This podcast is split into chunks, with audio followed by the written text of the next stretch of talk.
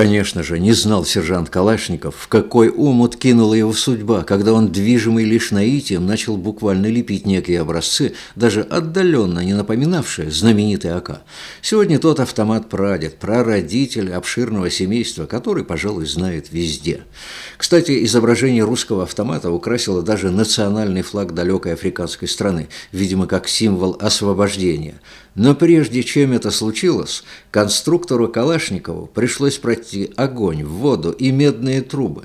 Пришлось буквально сражаться за свой автомат. И, в общем-то, с кем? С друзьями, коллегами, но конкурентами. Теперь вот, чтобы вы знали, мы работали, как мы раньше говорили, соревновались с другими конструкторскими бюро. Это и тулики, известные конструктора, это и ковровцы, это и подольчане. Это не соревнование, это самое настоящее была конкуренция. Ну скажите, кто бы не хотел, чтобы их образцы поставили на производство и выпускала промышленность. И вот в течение 50 лет Фортуна ни разу от нас не отвернулась. Но это, знаете, это тяжелый, изнурительный труд. Я вам скажу, за эти 50 лет много встречалось конструкторов, конкурентов, будем говорить, но самые сильные это тульские конструкторы. Но иногда и Ковров подпирал крепко. Ну, я могу назвать и Бухин,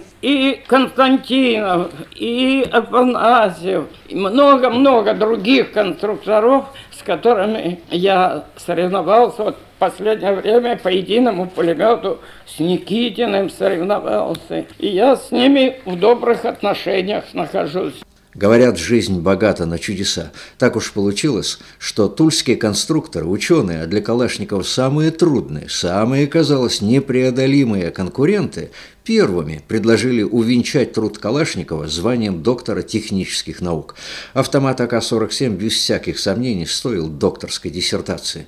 А потом, можно сказать, была не просто написана, а создана вторая диссертация Калашникова, когда на свет появилось целое семейство стрелкового оружия на базе все того же АК-47.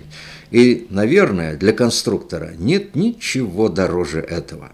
Меня часто спрашивают, вот вы создали столько образцов, а какой вам самый дорогой образец?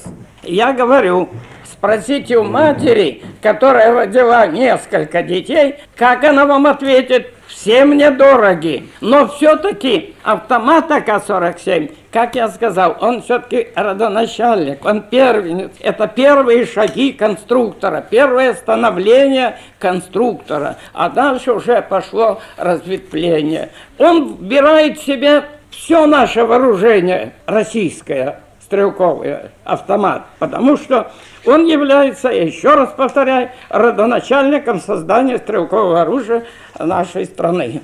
Но есть еще одна особенность у калашниковского автомата, которую подметил президент России Владимир Путин. Но действительно, в той области, в которой Михаил Тимофеевич работал, каждый год происходит что-то новое. Ну, каждый год. Исключений в этой сфере почти нет. И тем Уникальнее является то исключение, которое являет из себя автомат. Он уже 50 лет находится на вооружении нашей армии. И не только нашей армии, но и на вооружении 52 стран мира.